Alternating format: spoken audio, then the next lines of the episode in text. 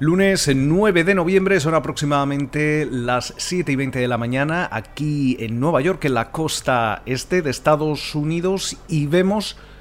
cómo los eh, futuros en Wall Street están disparados, con subidas de hasta casi el 5% en el caso del Dow Jones, que estaría sumando cerca de 1.388 puntos, el Standard Poor's 500 arriba un 3,7% y el Nasdaq también en positivo con subidas de casi un 9%. Esa rentabilidad del bono americano a 10 años eh, también eh, al alza en el 0,92% y el West Texas Intermediate subiendo también un 8,7% aproximadamente y situándose en los 40,35 dólares el barril. Varios eh, factores, especialmente esa victoria del demócrata Joe Biden el pasado sábado en las eh, elecciones presidenciales de Estados Unidos. Superaba los 270 votos en el colegio electoral para asegurarse la Casa Blanca el próximo 20 de enero. Mientras eh, tanto parece que Trump todavía no ha concedido esa derrota y amenaza con una oleada de demandas eh, y presión, presión legal eh, en busca de recuentos, eh, también alegando fraudes electorales, pero sin embargo en un principio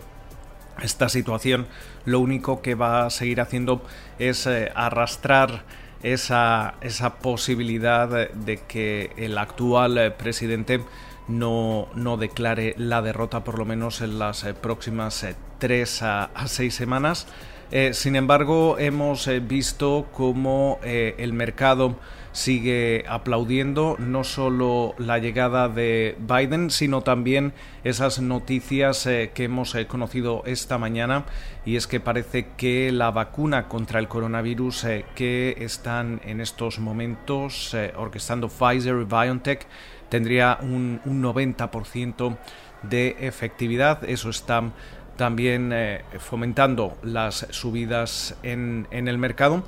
En, una, en un momento en el que, eso sí, eh, hablábamos de las elecciones, eh, la Casa Blanca irá a, Joe Biden y Kamala Harris, que se convierte en la primera vicepresidenta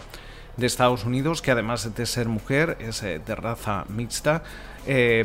también hay que tener en cuenta qué es lo que va a ocurrir en el Senado, porque en estos momentos es donde se va a decidir si esa agenda económica de, Biden eh, logrará o no eh, avanzar legislativamente hablando. Eh, los dos escaños que estaban en juego en Georgia, dos escaños al, al, Senado, van a ir a una segunda vuelta que se celebrará el próximo 5 de enero. Y si los republicanos no logran conservar esos dos escaños, los demócratas eh, se, harían con ellos eh, teniendo 50 eh, senadores, los republicanos tendrían otros 50, pero sin embargo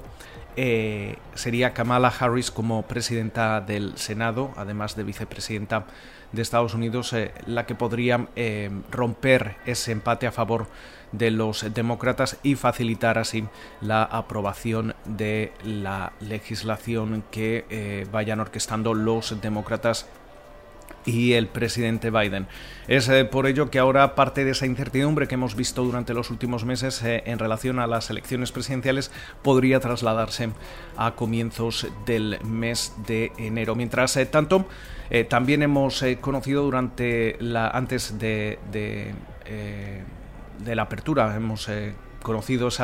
eh, esos eh, resultados de McDonald's que registraba un beneficio por acción ajustado de 2,22 dólares por título. por encima de los 1,90 que esperaba el consenso del mercado. los ingresos parece que también quedaban por encima ligeramente de las expectativas, situándose en los 5.420 millones de dólares. También tenemos que, tener en cuenta que Biden ha anunciado ya quién va a formar parte de ese equipo de gestión de, la, de pandemia que va a estar eh, codirigido por Vivek Murphy, Murphy, eh, quien eh, fuera médico general también por el excomisario de la Administración de, Fármacos y Alimentos, la FDA, David Kessler, y Marcela Núñez Smith de la Universidad de, Yale. Con lo cual, muchísimas eh, noticias que parecen estar impulsando al mercado. Esperamos eh, que pasen ustedes una feliz jornada y como de costumbre nos escuchamos de nuevo durante la mañana del martes.